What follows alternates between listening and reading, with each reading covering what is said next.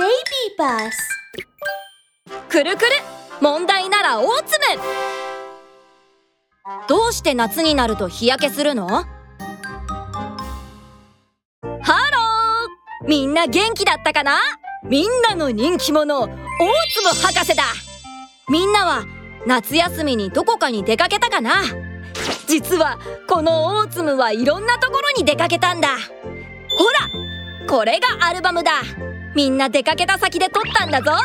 これは田舎のおばあちゃん家だろ？こっちは海だろ？それにこの遊園地。ずっと行ってみたかったんだ。遊園地でもたくさん遊び。海や山や公園で一日中遊び回り。あオーツム博士日焼けしてる。あー遊んでばっかで宿題やってないんじゃない？この私を誰だと思っているんだい？宿題なんてもう終わっているさ。それにしても日焼けだって？早速鏡で確認だ。よし。鏡よ鏡よ鏡さん。オーツムは日焼けをしましたか？うわ誰だ？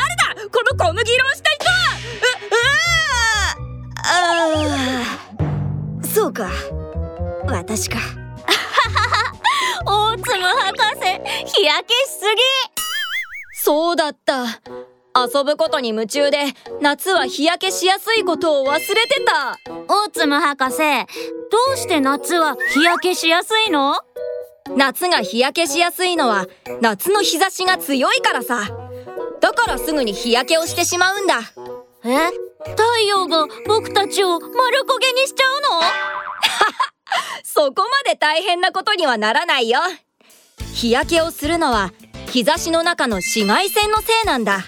紫外線はお肌にダメージを与えるから気をつけないといけないよ。えー、すっごく怖そう。ふーん大丈夫。お肌にも自分を守る仕組みがあるんだ。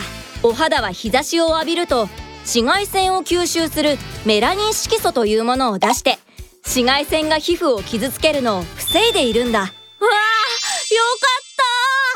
メラニン色素はお肌を守ってくれるだけじゃなくて肌の色にも影響を及ぼすんだ。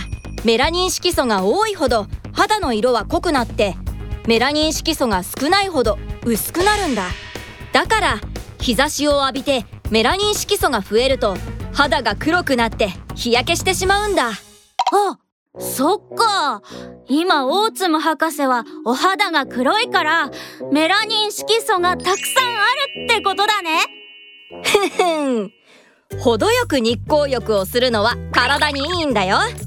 紫外線は体内のビタミン D の生成にも役立つし殺菌効果もあるんだ。でも長い間浴びすぎるとお肌が傷ついちゃうから気をつけてね。